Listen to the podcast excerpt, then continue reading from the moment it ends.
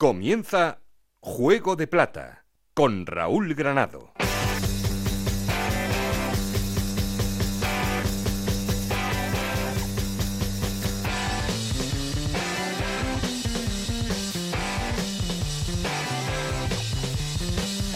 ¿Qué tal? Bienvenidos a Juego de Plata, el podcast Onda Cero en el que os contamos todo lo que pasa en Segunda División.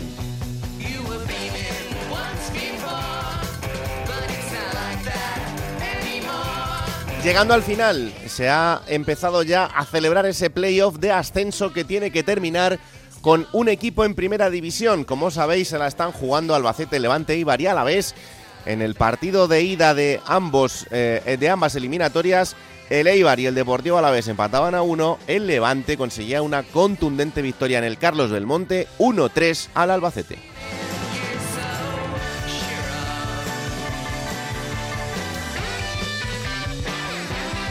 Esto se va a resolver entre semana, miércoles y jueves, los partidos de vuelta, del que van a salir dos equipos que se van a, enfrentar entre ellos en esa gran final por el ascenso a Primera División. Solo uno de estos cuatro tendrá el privilegio de acompañar a Granada y Unión Deportiva Las Palmas a la máxima categoría del fútbol español.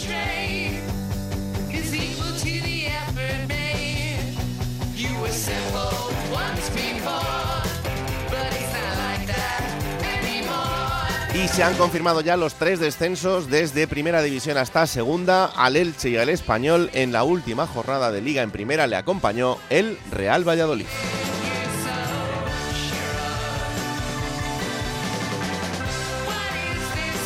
Así que de esto y mucho más es de lo que vamos a hablaros en el día de hoy. Ya sabéis que queremos seguir en contacto con vosotros. Para eso tenemos un perfil de Twitter que es arroba juego de plata, un correo electrónico juego de plata gmail.com. Aquí conmigo está el auténtico cerebro de este programa, Alberto Fernández, con Esther Rodríguez en la producción, con Nacho García los mandos técnicos. No estoy solo porque. Esto es Juego de Plata, el podcast de Onda Cero en el que te contamos todo lo que pasa en Segunda División.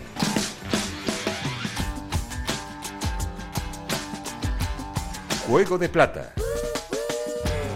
El programa que puedes escuchar a cualquier hora del día. Hola Alberto Fernández, ¿qué tal? Muy buenas. Hola Raúl, ¿qué tal? Muy buenas. Bueno, pues eh, partidos de ida de esa primera eliminatoria por el playoff de ascenso, eliminatoria que se va a resolver este, esta semana, miércoles y jueves, pero de momento lo que tenemos es al Levante dando un paso importante para estar en la siguiente ronda. Sí, eh, hay una eliminatoria muy igualada de cara a la vuelta. De hecho, le pondría el 51% para el Alavés, 49% para el Eibar, por el simple hecho que al Alavés le valdría el empate para meterse en esa final. Y hablando del empate, claro, el Levante tiene una grandísima ventaja, porque eh, el Albacete necesita ganar de tres. Y aunque con dos vaya la prórroga, eh, el final de la prórroga le daría el pase al Levante. Por lo tanto, es muy complicado lo que tiene que hacer el equipo de Rubén Alves. Hemos visto de todo los playoffs de segunda división estos últimos años.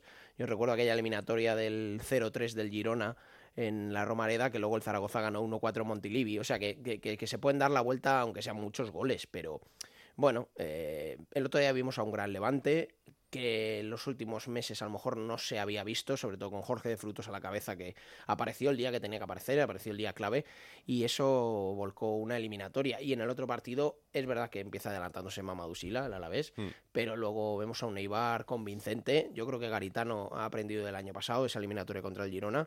Un Eibar que iba al ataque, que tuvo varias ocasiones y que seguramente merecía más, pero doy por favorito evidentemente a los dos que tienen la vuelta en casa. Va a ser un partido muy duro el de Mendizorroza, eh, con dos equipos que van a salir con todas sus opciones de, estar en la siguiente ronda y a ver cómo se plantea, ¿no? Porque no, no me imagino un escenario de partido en el que mm, eh, cualquiera de los dos equipos salga a tumba abierta desde el principio, más bien todo lo contrario, a, contemporizar un poco y, a ver qué pasa. Pero claro, el Alavés juega, juega en casa. Y el Levante, pues con todo a favor en el Ciudad de Valencia para, para poder estar en, la siguiente ronda.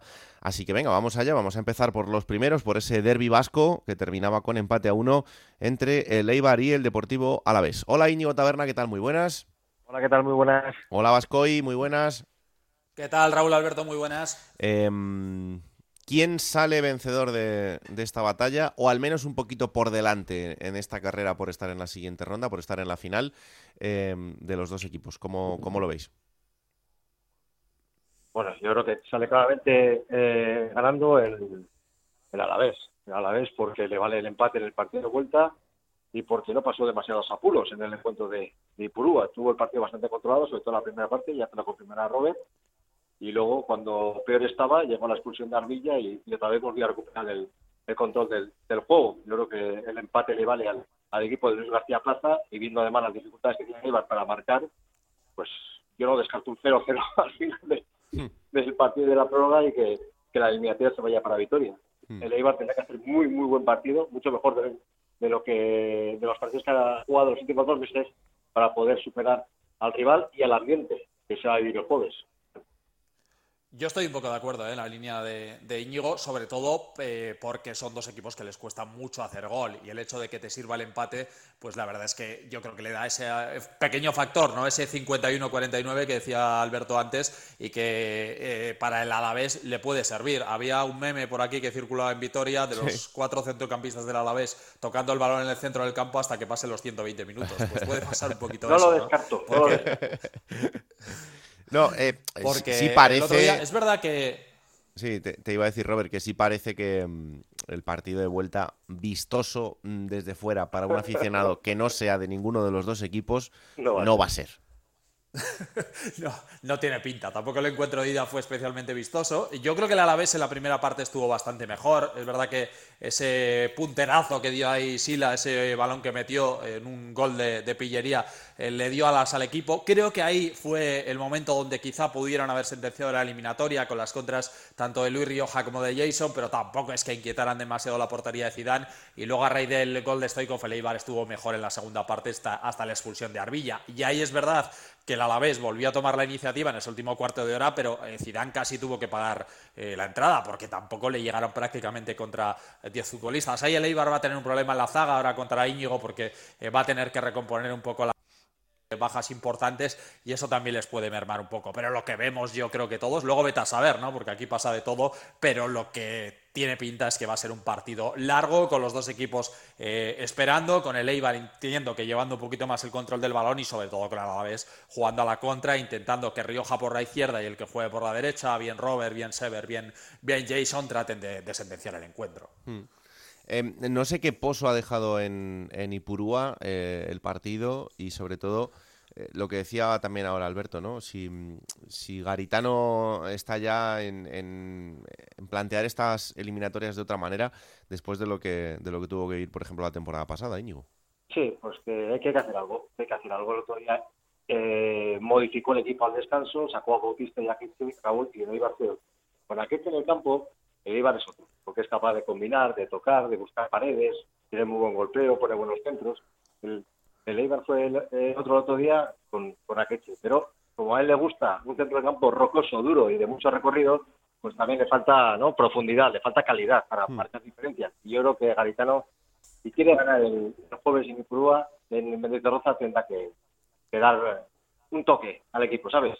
Raúl, algo diferente, algo diferente, porque el empate no le va Puede marcar gol a balón para vale, de acuerdo, como ha ocurrido durante gran parte de la temporada. Pero si quiere, de verdad, ir, a por el encuentro, tendrá que modificar un poquito su, esquema habitual, que es bastante eh, conservador, por decirlo de alguna manera. Incluso cuando juegas en casa un playoff de ascenso contra el Alavés, ¿eh? como se ve otro día. Hmm. Por cierto, lo, lo medio decíamos antes, eh, pero para que la gente lo tenga claro, en caso de empate en estos dos partidos de vuelta, eh, habría prórroga de media hora, 15 minutos cada, cada, parte. En caso de que continúe el empate, no habría penaltis. Eh, lo que sucede es que pasa el equipo que mejor clasificado haya terminado en liga. Por tanto, en este caso, la ventaja la tendría el Deportivo Alavés y el Levante. Son los dos equipos que quedaron por encima de la clasificación. Así que eh, son los que pasarían directamente a, a la final. Em, Robert, en cuanto al ambiente, pues me imagino que se va a vender absolutamente todo, ¿no? Sí, va a haber un ambiente espectacular. Es verdad que no es el mejor día ni la mejor hora, pero ya da igual. Cuando te estás jugando un ascenso, el pase a la última eliminatoria, eh, Mendizorroza, no sé si se va a llenar, pero va a estar por encima de los 19.000 espectadores. La capacidad del campo es de 19.700, así que por ahí, por ahí va a andar. Va a haber un ambiente fantástico. El otro día ya lo hubo en, en Eibar. Es verdad que ahí sí que ayudaba el horario, el día del partido, etcétera, etcétera. Pero la gente aquí ya lo está viviendo, ya quiere eh, ver al, al equipo en la última eliminatoria que salvo sorpresa va a ser el Levante, por lo tanto el partido se va a jugar también el eh, domingo aquí en, en Mendizorroza y bueno, pues la gente está muy expectante con que el equipo pueda pasar a, la última eliminatoria y poder regresar a Primera División un año justo después. Por cierto, un apunte, Raúl, importante. Está muy mosqueado García Plaza, entiendo que también Garitano, por el hecho eliminatoria se juegue el miércoles y esta se juega el jueves, porque claro, van a tener 24 horas menos de, recuperación y entienden que esto es una clara desventaja para la última eliminatoria, eh, bien pasando el Eibar, bien pasando el Deportivo a la vez. Bueno, estos son asuntos eh, televisivos que, que, siempre, siempre pasan y pues lo que se concentra en el fin de semana en un día, pues eh, esta semana intersemanal sin nada en primera división, pues ya eh, se hacen dos para que la cosa se diversifique un poco más. Entiendo, entiendo la queja, pero bueno, ya también te digo, a estas alturas, 24 horas más o menos. Sí, no, no, no, que, ya te va, te va a servir de poco. Pero en fin, eh, Íñigo va a ir gente desplazada pues el, el Alavés ha enviado 387 entradas al, para el partido, 287 para Peñas, para, perdón, aficionados, 100 para Peñas. Había, hubo sorteo ayer por la tarde y se ha apuntado más gente de las entradas que hay, así que en torno a 400 aficionados de Leibar buscando la sorpresa y, el pase a la final el jueves en Menizorroza. Bueno, pues eh, aunque no puedan entrar al campo, me imagino que alguno igual se da una vuelta por, por Vitoria y pasa el, el, día por allí, que es un plan fantástico. el jueves, Oh, pues mira, pues fíjate. Entonces ya no me, no me digan más. Allí encima un jueves. Igual el viernes hay poca gente trabajando, ¿eh? En la ciudad que acabe en, la final. Pero bueno, que, que, nada, que eh, gracias a los dos y que la semana que viene pues hablaré con el que esté en la final y con el que se haya quedado por el camino. Mm, vamos a ver a quién le toca una cosa y a quién le toca la otra. Eh, un abrazo fuerte, anda. Un abrazo. Chao, chao. La otra eliminatoria, eh, pues tiene una ventaja importante el, Levante, que por fin ha sido contundente y lo ha sido en el momento más importante de, la temporada. Así que imagino que buenas noticias y buenas caras es lo que hay en Valencia. Hola Jordi González, ¿qué tal? Muy buenas. Hola, ¿qué tal? ¿Cómo estáis? Y no tan buena cara, pues en la ciudad que tenía toda la ilusión del mundo, que es Albacete. José Manuel Martínez, ¿qué tal, compañero? Muy buenas. Hola, ¿qué tal? Muy buenas, Raúl. Eh, pues empiezo por ti. No sé si ha sido eh, el bajón muy grande o si, bueno, eh, se piensa que todavía ese, ese gol marcado pues puede dar cierta opción en el partido de vuelta. Bueno, aquí la verdad es que el bajón no ha sentado tan mal porque es cierto que había muchas esperanzas en esta eliminatoria, que se veía el equipo con opciones, que había acabado la temporada bastante bien, en buena forma y con siete jornadas eh, sin perder, pero también eh, es verdad que se sabía que el favoritismo era para el Levante, el equipo con mayor presupuesto en la categoría, con jugadores más experimentados y que obviamente en este tipo de eliminatorias pesa mucho más. Yo ya lo decía el otro día que para mí el Levante era el favorito, pero bueno, no obstante, ya te digo que aquí hay bastante optimismo, a pesar de lo que ha ocurrido, a pesar del resultado 1-3, porque la gente sigue creyendo en el entrenador, en Rubén Alves, sigue creyendo en esta plantilla, en estos futbolistas que han demostrado una tras otra que podían vencer en campos donde nunca se esperaba que hubiese vencido el Albacete, que podía estar toda la temporada en la parte de arriba de la clasificación, a pesar de contar con el segundo límite salarial más bajo de toda la categoría de segunda división, y a pesar de eso, pues se ha clasificado para unos playoffs de ascenso. ¿Que es la cenicienta de los cuatro? Creo que todos lo sabíamos, y que va a tener sus opciones, creo que sí. Yo, en cambio, soy menos optimista porque el otro día, por ejemplo, vi, como digo, a un Levante muy superior en eh, el tema de la experiencia, de saber jugar en determinados momentos. Lo hablaba yo con Jordi eh, durante la retransmisión y es que, bueno, pues se ve que hay jugadores con experiencia en primera división, como de Frutos, como Iborra, como el propio Johnny Montiel, que marcan la diferencia en este tipo de partidos tan decisivos. Eh, Jordi, el equipo ha respondido en el momento importante. Eh, parece que, ha despertado y, y, bueno, pues es una buena noticia para el equipo levantinista.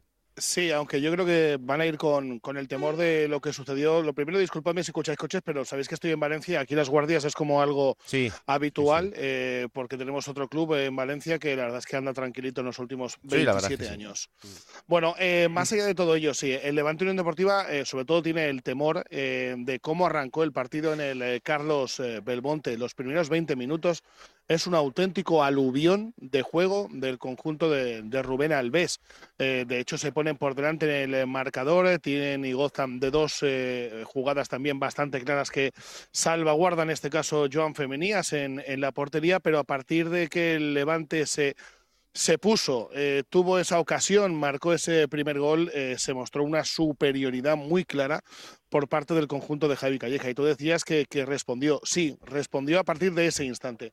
Respondió y además eh, yo creo que, y luego hablábamos con Javi Calleja al acabar el encuentro ante el Albacete, que si este partido era el momento de resetear esa sobrepresión que ha tenido el Levante Unión Deportiva en las últimas ocho o nueve jornadas cuando lo ha visto todo de cara para poder subir de forma directa. Tan solo se ha quedado a falta de golaveras para no subir a la primera división del fútbol nacional de forma directa. Pero sí que es verdad que eh, el propio Levante se ha puesto sobre sí mismo una sobrepresión que no le ha venido nada bien y que este partido puede mm, resultar ese mm, formateo, ese reseteo mm. para volver a creer en sus posibilidades, en que tiene una plantilla muy amplia a pesar de las bajas importantísimas que ha sufrido durante toda la temporada y que ese 1 a 3 al fin y al cabo les pone en un papel de muy muy muy favorito para estar en la final de ese playoff por el ascenso a primera.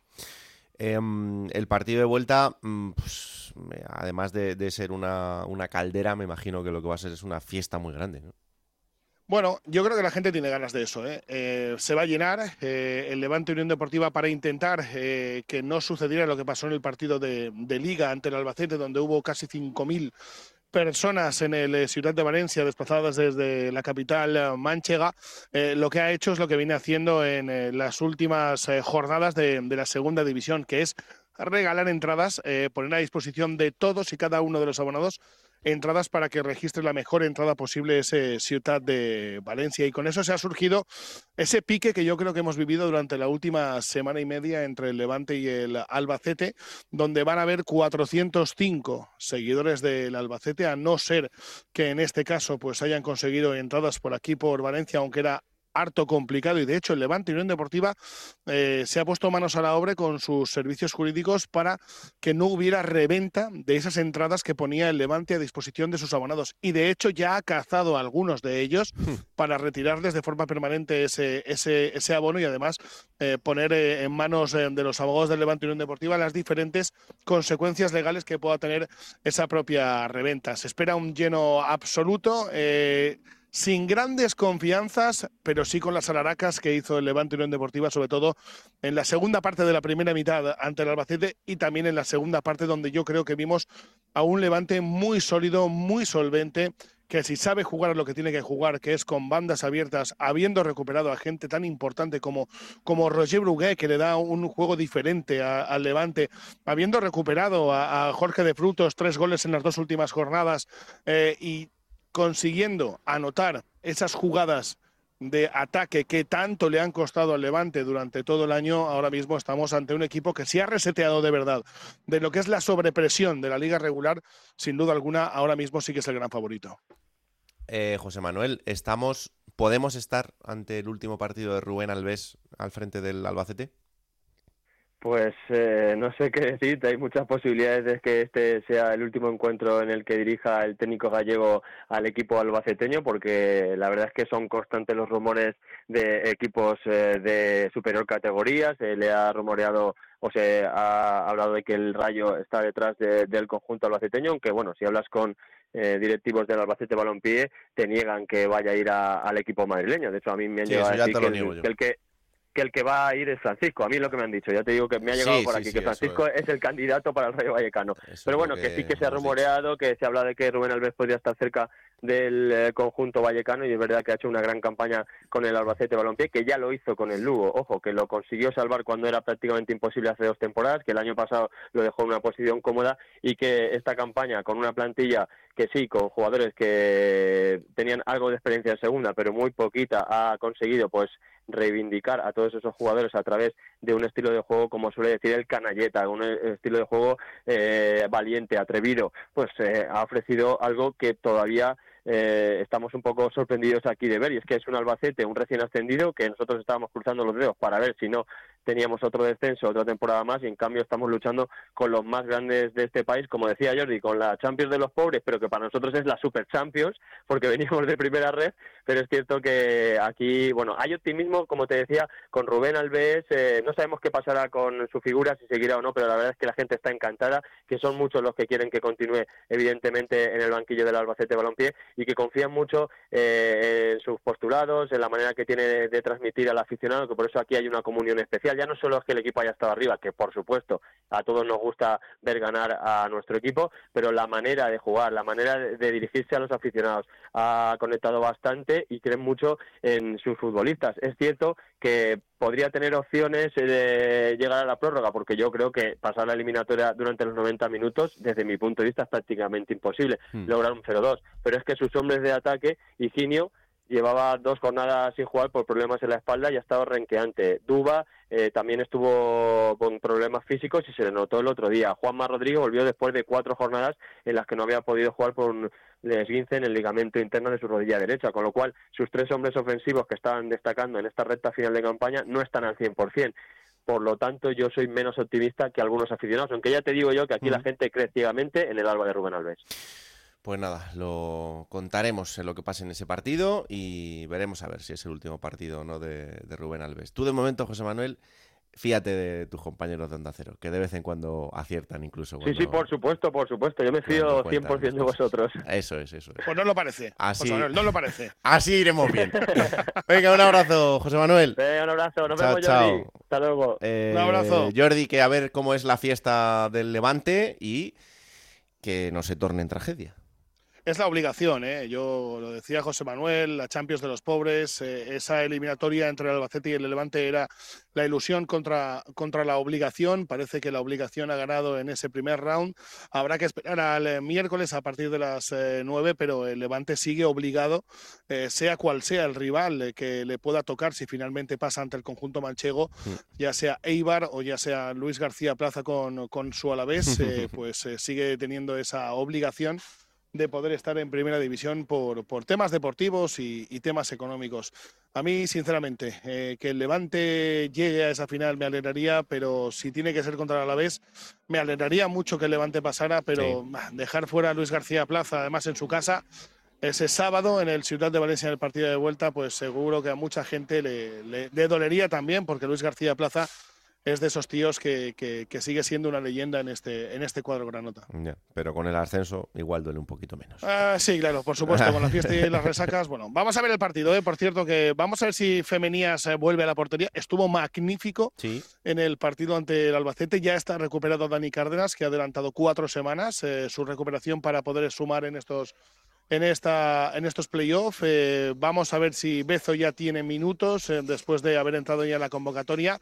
Y vamos también a Wesley, a Wesley Moraes, que iba a ser titular ante el Albacete, pero que el viernes eh, se, puso a vomitar, cayó enfermo y no pudo estar de la partida. Y vamos a ver el, el encuentro que disputamos y que vivimos en la sintonía del Radio Estadio con ese encuentro entre el Albacete y el Levante Unión Deportiva en el Ciudad de Valencia. Claro que sí. Pues buena guardia, ¿eh?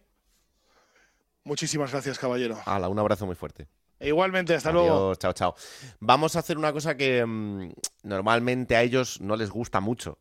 Pero, pero bueno, yo siempre digo lo mismo. Aquí estamos nosotros, con los brazos abiertos, para recibir a todo el mundo. Y hay que recibir a tres equipos que, desgraciadamente para ellos, han perdido la categoría en primera división para volver a recalar en la segunda división. Son además tres equipos que hace muy poquito que, se nos marcharon, así que los tenemos muy recientes.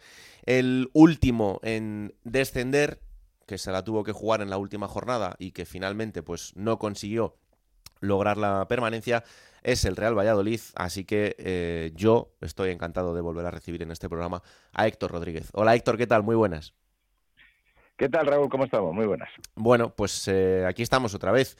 Eh, la verdad es que el, año... fuimos, que diría el año ha sido raro porque, porque ahora es verdad que, con el resultado final pues no se entiende esa destitución de Pacheta eh, y al final el resultado del, descenso.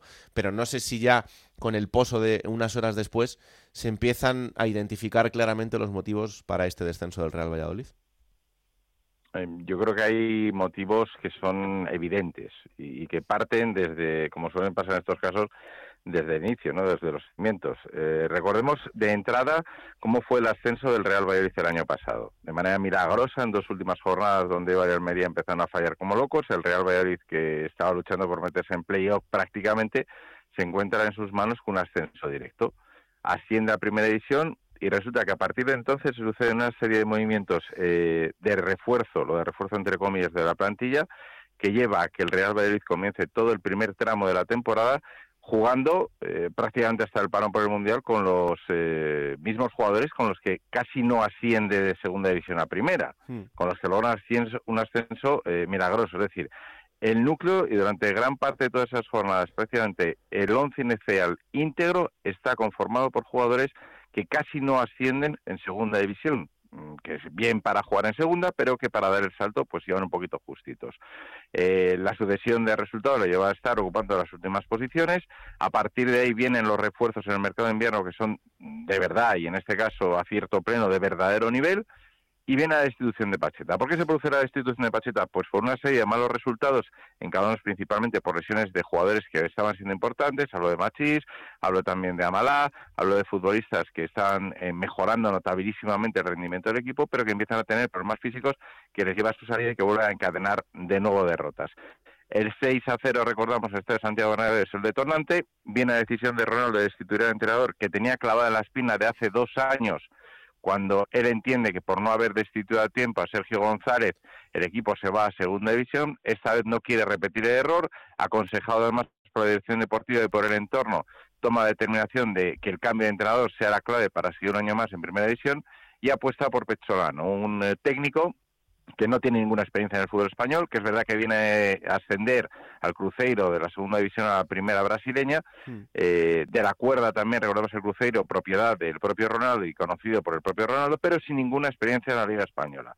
Y una vez que se hace cargo del Real Valladolid, el equipo empieza a jugar como una moto, pero Pesolano funde definitivamente a los jugadores más importantes. Vuelven a llegar las lesiones musculares, vuelven a acumularse problemas físicos y a partir de ahí cinco derrotas consecutivas y el equipo me de llenar el pozo. Más allá de la anécdota, entre comillas, de la victoria ante el Fútbol Club Barcelona, que te da un poquito de aire. Pero es, como ves, una sucesión de errores que parten todo desde una mala planificación e intentar no reforzar el equipo de la manera adecuada, apostando por el bloque de segunda división, que en primera pues no ha dado el rendimiento que se esperaba. Eh, bueno, eh, lo que se trata ahora es de construir un futuro. De momento ya sabemos, eh, como contaba Ronaldo, que tanto Solano como el director deportivo van a seguir la próxima temporada al frente del equipo. Y lo que falta por saber es si en esa plantilla va a cambiar mucho de cara a la próxima temporada, sobre todo en el caso de que mm, futbolistas abandonen la disciplina del Valladolid. Claro, y es que hay jugadores que de verdad marcan la diferencia, que además eh, han demostrado su valía. La Camino de Songla, por ejemplo, eh, eh, Darwin Machis, por ejemplo, la banda izquierda, pendiente, por cierto, este de juicio del tema que el de Granada y los incidentes. Eh, el caso de Kyle Larin del canadiense en la punta de ataque fundamental también. Es decir, hay jugadores, eh, Amalá, el marroquí, que ha demostrado ser un jugadorazo, que, que tienen muchísimo nivel para, para el Real Valladolid, eh, incluso en primera división, que han marcado diferencias en primera división. Mm. Eh, ¿Cuál es el problema? Pues que el Real Valladolid no sabe qué presupuesto va a tener, no sabe qué ingresos de televisión va a tener, no sabe cuál va a ser el fondo de compensación del descenso de segunda de primera a segunda división y a partir de ahí pues tendrá que echar cuentas, porque lógicamente eh, son jugadores que tienen caché de primera y que para segunda división pues igual ni ellos mismos están interesados en seguir en el Real Valladolid más la salida de Fresneda, que si no cambia nada, pues eh, también se producirá en, ah, este, seguro, este seguro, seguro, ya estaba ya estaba prácticamente garantizada, eh, casi se va en el mercado de invierno, Eh, con lo cual está garantizada la, la, venta. El problema es que ahora, claro, el Real Valladolid pues igual no puede apretar tanto en lo económico como podría ser si fuera equipo de primera división, que también esa es otra cuestión importante. Los creo que puedes tener de Fresneda, salvo que no tengas cerrada ya la venta, que no me extrañaría nada, pero salvo que la venta no estuviera cerrada en invierno, pues ahora va a ser complicado pedir el mismo dinero que podrías pedir siendo equipo de segunda división. Es una situación muy compleja ¿eh? la que tiene el Real Valladolid y además también desde el punto de vista institucional, más allá de que Ronaldo eh, confirmar ayer que no tiene intención de vender el club. Entre medias hay un conflicto con el ayuntamiento, eh, la necesidad de invertir todo el dinero gestionado de los fondos llegados desde la liga para mejorar instalaciones con una ciudad deportiva que todavía no tiene el visto bueno. Hay una situación en el entorno del Real Valladolid ciertamente complicada. Mm. Eh, veremos a ver cómo lo gestiona. Para que yo lo entienda así desde fuera y sin liarnos mucho, ¿por qué Ronaldo tiene un problema con el ayuntamiento, pero en este caso no se dirige también a la Junta de Castilla y León? Porque hasta donde yo sé, la Junta de Castilla y León tampoco tiene muchas subvenciones dedicadas a los equipos de fútbol profesional, ¿no? Eh, es un tema simplemente de licencia de obras en este ah, caso. No tiene tanto que ver con el dinero que llega directamente en concepto de ayudas, patrocinios y demás institucionales, que sí hay en otros equipos y en otras regiones de España, sino en eh, favorecer o no favorecer un convenio que se viene negociando desde hace mucho tiempo, eh, convenio de cesión tanto del terreno del estadio como de los campos anexos para construir una nueva ciudad deportiva, que es donde va la inversión de esos fondos llegados desde la liga y eh, donde pues el Real Valladolid entiende que se han puesto excesivas trabas durante muchos años y que el ayuntamiento pues dice que simplemente han seguido la legislación y que el Real Valladolid no ha presentado en tiempo y forma todo lo que en principio debía necesitarse para llevar a cabo una operación de este tipo. Eh, ¿Qué pasa? Que llegan las elecciones, se produce eh, la derrota entre comillas electoral, previsible derrota electoral porque todavía hay que firmar pactos y demás de Oscar Puente. Y Oscar Puente lo que decide es no firmar un convenio que estaba simplemente pendiente de aprobación, ya estaba todo visto bueno de todos los técnicos del Ayuntamiento de Bas, no firmarlo y decidir que ese proyecto pues lo ponga en marcha el próximo alcalde si finalmente hay cambio en el gobierno. Porque el candidato del Partido Popular había aprobado en su momento un proyecto distinto para renovar el estadio José Zorrilla y demás, que chocaría legalmente con el convenio que se firma ahora. Así que es un lío burocrático administrativo con obras de por medio, mm, no nada de construcción de centros comerciales, ninguna historia rara, simplemente construcción de ciudad deportiva que ha llevado al conflicto entre el Ayuntamiento y el Real Valladolid. Bueno, pues lo iremos contando poco a poco. En cualquier caso, bienvenido y aquí estamos para recibir con los brazos abiertos. Ya sabes que nunca me he ido, así que como en casa me siento. Un abrazo, Héctor. Por cierto, lo que sigue sí. decirle a Ronaldo, más allá de líos o no líos, en tres años dos descensos a segunda división. Sí, Y eso sigue para hacerse mirar. ¿eh? ¿eh? Oscar Puente tendrá muchas cosas, pero de momento no marca goles. Un abrazo. Claro, eso es. Que tres, hasta luego. Chao, chao. Eh, siguiente. El siguiente es el Real Club Deportivo Español. José Agustín Gómez, ¿qué tal? Muy buenas. ¿Qué tal? Muy buenas, ¿cómo estáis? Pues aquí estamos otra vez, eh, compañero y amigo. Esto es lo que es todo lo que tenemos. La verdad es que que no es un placer. ya, ya, ya, ya lo, ya lo, sé, ya lo sé. Pero luego en el día a día ya verás como aquí sí, sí, sí. estamos luego muy cuando bien. nos hagamos a la idea ya será otra cosa. Claro, aquí estamos muy bien, muy a gusto, muy tranquilitos. Y en invierno se está calentito. A lo nuestro, efectivamente. Lo que pasa que que no sé si entraba en los planes esto. Evidentemente, ningún equipo quiere descender a, a principio de temporada, pero también ha sido una temporada difícil para, para, el conjunto catalán, también con, en este caso con dos entrenadores, y, y, con un final de temporada que es además enturbiado por todo lo que tiene que ver con, con los árbitros y por todo lo que pasó en, en ese, en ese derby con el Barça, pero eh, deja unas sensaciones muy agridulces. A ver, mm, voy a ser un poco ególatra en este caso. Yo dije desde el día que Domingo Catoira fue anunciado como director deportivo del Español que el conjunto blanqueazul era candidato a perder la categoría. Candidato, no que la perdiera, pero que iba a estar luchando por no descender. Y al final, mm, pues se ha cumplido lo que dije. Mm, la labor del director deportivo ahora mismo es uno de los temas más cuestionados en el español. Eh, la afición está totalmente en su contra, lo quiere fuera de la entidad. Su labor ha sido pésima, desastrosa. El español está en segunda división por su culpa. Y ahora lo que falta es saber ¿Qué va a pasar con el español? Porque hay un inmovilismo muy preocupante por parte del propietario.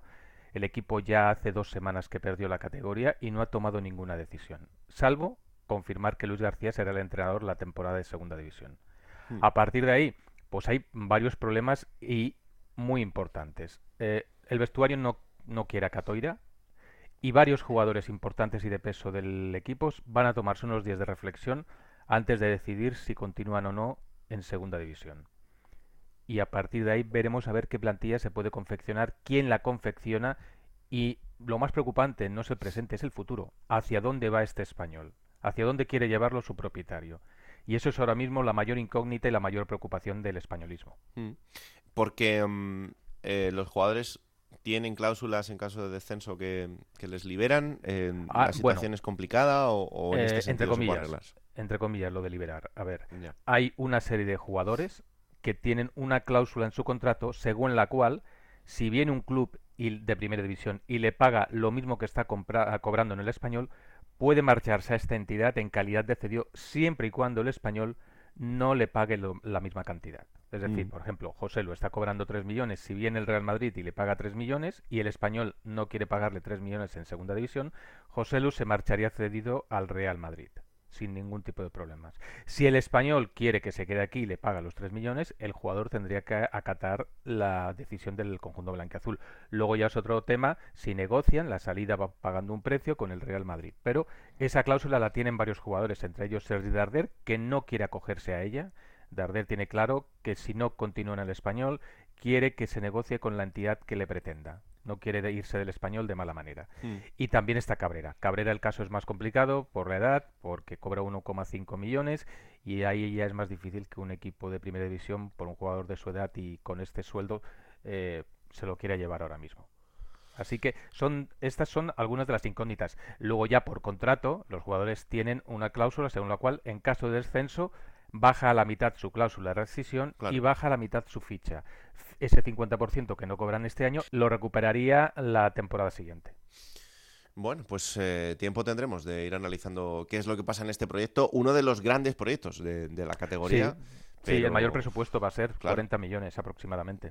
pero hay que acertar y sobre todo eh, centrar el tiro en, qué plantilla quieres hacer para conseguir un ascenso, que no es una cosa es que en el anterior descenso la suerte que tuvo el español es que había una pandemia. Eh, los clubes no tenían unas posibilidades económicas grandes y por eso pudo mantener a jugadores como Darder, como Cabrera, como eh, Embarba, como Raúl de Tomás dentro de su plantilla, porque ningún club vino a pagar lo que tenía que cobrar el jugador, porque tenían una cláusula parecida a esta, es decir, si mm. venía una entidad y le pagaba lo mismo, pues se marchaba. Y claro, nadie le pagaba los 6 millones en aquel momento a Raúl de Tomás. Por eso Raúl de Tomás se quedó y fue el pichichi de la categoría y jugador determinante para el ascenso del español. Este año ya es distinto, los clubes ya manejan más dinero, pueden acceder a las fichas de los jugadores que militan actualmente en el español, pero veremos al final cuántos de ellos se marchan y sobre todo lo más importante, que empiecen a tomarse decisiones, porque el español ya va tarde. Sí, sí, desde luego que sí, porque además, em, y esto lo hemos visto en, mucho tiempo, la tendencia general en el final de temporada era la que era, con lo cual tú puedes avanzar muchas cosas, aunque luego de repente consigas la salvación. No, pero además ayer me comentaba preocupado una persona del club Dice, es que eh, no estamos mirando jugadores para reforzarnos en segunda división. O sea, no se ha hecho labor de, de, visionado de jugadores que podrían irnos bien para la próxima temporada. O sea, no se está haciendo el trabajo que se tiene que hacer. Y lo preocupante sería que el español, que ahora se ha convertido en un equipo ascensor con dos descensos en tres años, se convirtiera en un equipo de segunda división. Mm. Eh, hasta ahora, los cinco ocasiones en las que ha bajado, ha regresado a primera división al año siguiente. Al españolismo les preocupa que eso no suceda y que se convierta en un Zaragoza, o peor aún, en un Deportivo de La Coruña, que después de estar en segunda baja a Primera Federación. Ahora mismo hay miedo en el cuerpo del españolismo porque no sabe hacia dónde van. Hmm. Y eso es preocupante. No va a haber inversión por parte del propietario, eso ya lo tiene todo el mundo claro. Parece que va a tener que salir jugadores para, para poder ingresar dinero, porque el español, eh, si no ingresa antes del 30 de junio, va a tener unas pérdidas de alrededor del, de 20 millones, tercera temporada consecutiva con pérdidas, y todos son incógnitas en, en torno al futuro de, de, la entidad perica. Mm, mucha preocupación, ¿eh? porque el otro día tú hablabas de las protestas contra los colegiados, con el lanzamiento de pelotas de tenis, de pelotas de playa, con todos vestidos de negro. También hubo, antes de empezar el partido, en las afueras del estadio, una manifestación pidiendo la salida del propietario y del director deportivo. Pues no parece el mejor caldo de cultivo. No, para no, no, no. Obviamente no. Y, y, o se toman decisiones pronto y decisiones coherentes, es decir, no puedes traer un director deportivo que sea peor que el anterior, que es lo que ha estado haciendo hasta ahora el propietario. Mm. Entonces, o acierta de una vez en lo deportivo, mm. o esto va a ser un calvario para la pericada. Bueno. Pues os lo iremos contando. Poco a poco, eh, queda mucho por delante, mucho verano para, tomar decisiones. José, bienvenido otra vez, ¿eh? Muchas gracias. Un abrazo fuerte. Otro, adiós. Y el tercer equipo, que fue el primero en descender, aunque el final de temporada haya sido bastante mejor que el resto, es el Elche. Hola, Monserrat Hernández, ¿qué tal? Muy buenas.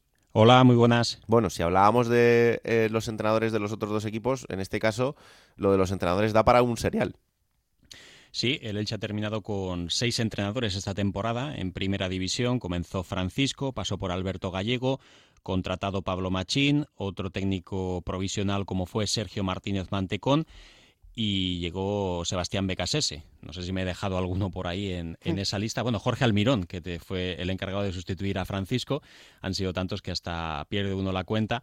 Y bueno, pues el resultado, un Elche que después de haber hecho lo más complicado, dicen que era eh, consolidarse en primera división después de dos temporadas, pues a la tercera, en el año del centenario, en primera división, pues terminó por, por bajar a la categoría de plata. Eh, escuchaba a los compañeros antes, a Héctor Rodríguez, a José Agustín Gómez. El Elche sí ha hecho los deberes, o al menos eso dice, que ya ha tenido tiempo en las últimas 12 jornadas para preparar la próxima temporada, pero yo creo que eso tampoco garantiza nada. Ya.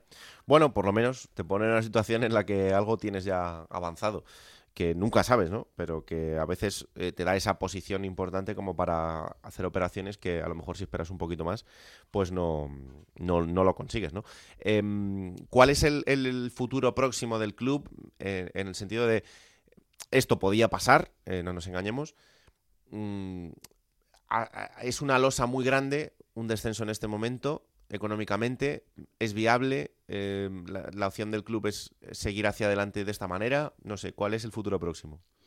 Bueno, pues a corto plazo lo que hay que decir es que el Elche va a continuar con Sebastián Becases en segunda división, cuenta con 16 jugadores con contrato en vigor, si te parece, los enumero rápidamente. Edgar Badía, Lautaro Blanco, Diego González, Pedro Vigas, que ha renovado, de momento es el único que lo ha hecho, Raúl Guti, Lucas Boyé, Peremilla, Tete Morente, Fidel Chávez, Ezequiel Ponce, Omar Mascarey, Nico Fernández, Carlos Cler y John Chetauya, que ha sido una de las alegrías de este final de temporada. El Elche asegura que con la reducción de salarios eh, para segunda división, con una bajada de entre el 40 y el 50% de los contratos de los jugadores, caben todos y que no va a tener problemas para poder reforzar la plantilla. Eso no quiere decir que algún futbolista no tenga que salir. De momento el Elche cuenta con todos y ha colgado el cartel de no transferibles para todos esos futbolistas, pero va a depender de cómo se desarrolle el mercado. Decía Sebastián Becasese tras el empate, el último de la temporada, ante el Cádiz en el Martínez Valero, que es optimista de cara a lo que se está haciendo. También se quiere renovar algún jugador como José Fernández, Gonzalo Verdú, Elibelton Palacios o Gerard Gumbau, pero estos mm. dos pueden tener el futuro en primera división.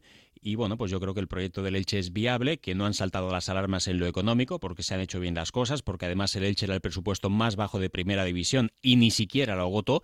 Y de esta manera en lo económico con Cristian Bragarni, por pues las cosas no están yendo mal. Oye, por lo que sea, eh, me interesa tu opinión sobre Francisco.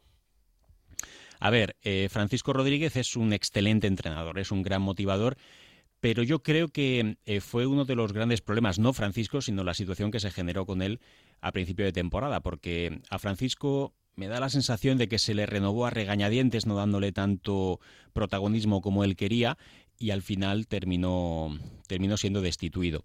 Para mí, Francisco es un gran entrenador, ya sea en primera división o como equipo potente en segunda. Es un tipo excelente, es un hombre que genera gran ambiente, es un mm. hombre que sabe lo que lleva entre, entre manos y que tiene una excelente experiencia en primera división. Em, el problema de Francisco es que tiene que estar muy motivado, que tiene que estar muy convencido de lo que tiene entre manos, que le guste el proyecto. Eh, no es un hombre que tampoco imponga fichajes, pero si te pide cuatro cosas, se las tienes que traer. Y si me preguntas por algo en concreto y por algún equipo cercano de los que tú tienes a mano, eh, yo, te diría, yo te diría que es un gran entrenador y yo lo ficharía. Bueno, pues me tendré que fiar de tu ojo. Que no te llame pronto para decirte lo contrario, ¿eh? pero bueno, de momento me voy a fiar. Que bienvenido otra vez aquí, ¿eh?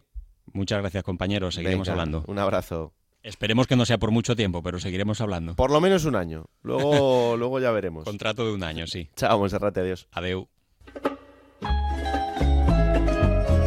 Plata o plomo. Soy el fuego que arde tu piel. No sé si eh, con el final de temporada te vas ablandando un poco, te vas... No, no, no. Además, plomo, voy a empezar por el plomo. Bueno, pues ya está. Habéis hablado antes de ello. Sí. El tema de las televisiones, has dicho tú. Sí. Claro. Pero ahora hay un par de equipos, un equipo en concreto, que es el que va a pasar a la final, que mm. tiene un día de desventaja. Un día menos, ¿eh? ¿eh? hombre, estas cosas, quiero decir. ¿Vas a dar un palo a Tebas? Sí. Bueno, no, no creo que Tebas haya decidido directamente asignar el partido un día diferente al otro. Pero es que no hay ningún problema por poner los dos el miércoles. Ya no se van a solapar, no va a haber prórrogas, no va a haber ningún partido que se alargue y que retrase el, otro. ¿Por qué no va a haber prórrogas? Perdón, no va a haber penaltis, que ah, se va a alargar mucho. O sea, quiero decir, eh, tú puedes ponerlo a una franja y mm. vas a saber que a una hora va a acabar sí o sí, para poner el otro. Oye, no pasa nada, hazlo. Pero bueno, oye, no me ha gustado, no me ha gustado. ¿No te ha gustado? No, no, no, me ha gustado el plomo, plomo. Bueno, vale, ya está. ¿Y la plata? La plata se la voy a dar a Jorge de Frutos. ah, mira. Eh, lo hemos hablado al principio del programa, también lo ha dicho Jordi. Mm, es un futbolista diferencial. Creo que es de ese, de ese tipo de jugadores que lucen más en primera que en segunda, no porque no sepa rendir en segunda división, pero por su forma de jugar creo que es un, futbolista que se crece más en, en, una categoría como primera división, pero el otro día vimos ese de frutos de primera división y le vimos ser diferencial, le vimos ser decisivo y aparecer en, el momento importante, ¿no? Y es una gran noticia para el Levante que Jorge haya, haya vuelto y tenerlo preparado para, para esa hipotética final pues eh, marca la diferencia. Y el Levante tiene varios de estos futbolistas en plantilla, algunos de ellos lesionados, pero que Jorge esté bien, pues es un plus. No le mejora el carácter ni en el final de temporada, ¿eh, Nacho? Yo creo que es cosa tuya también, ¿eh?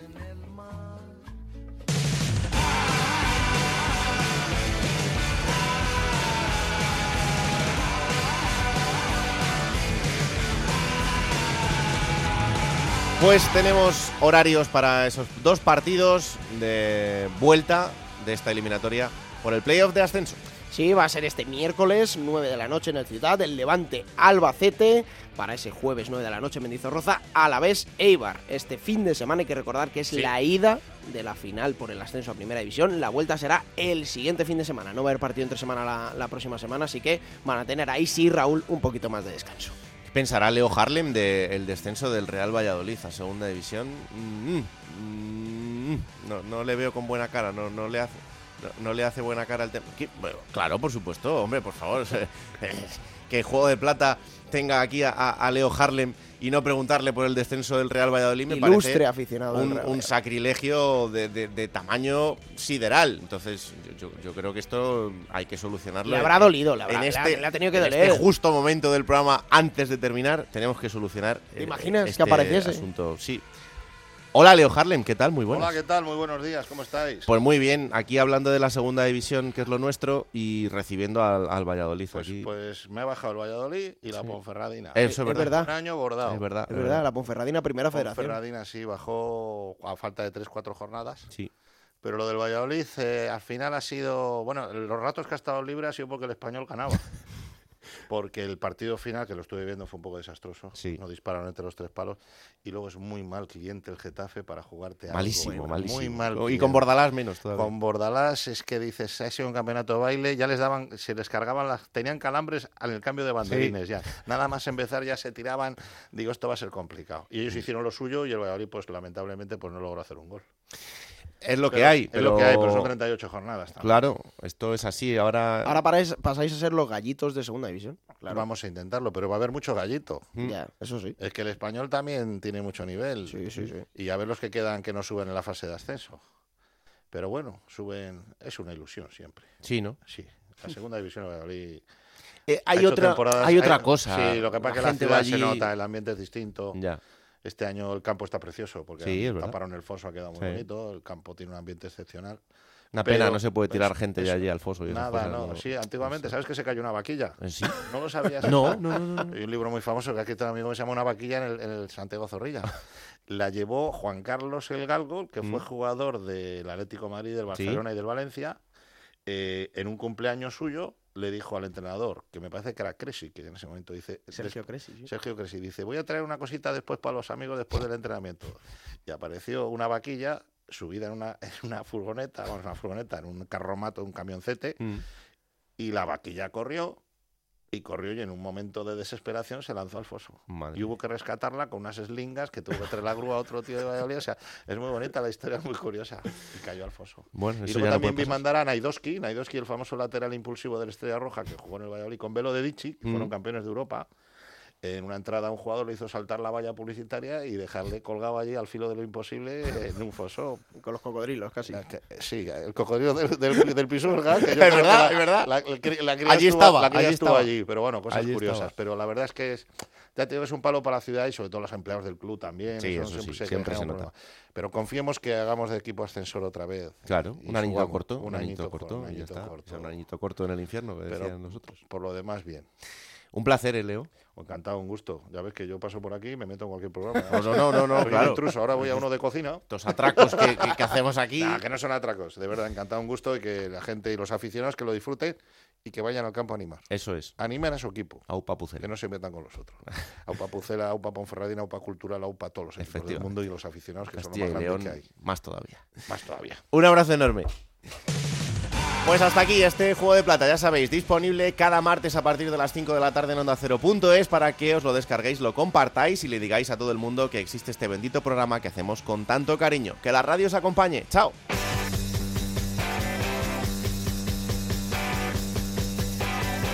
Raúl Granado, Alberto Fernández, Ana Rodríguez.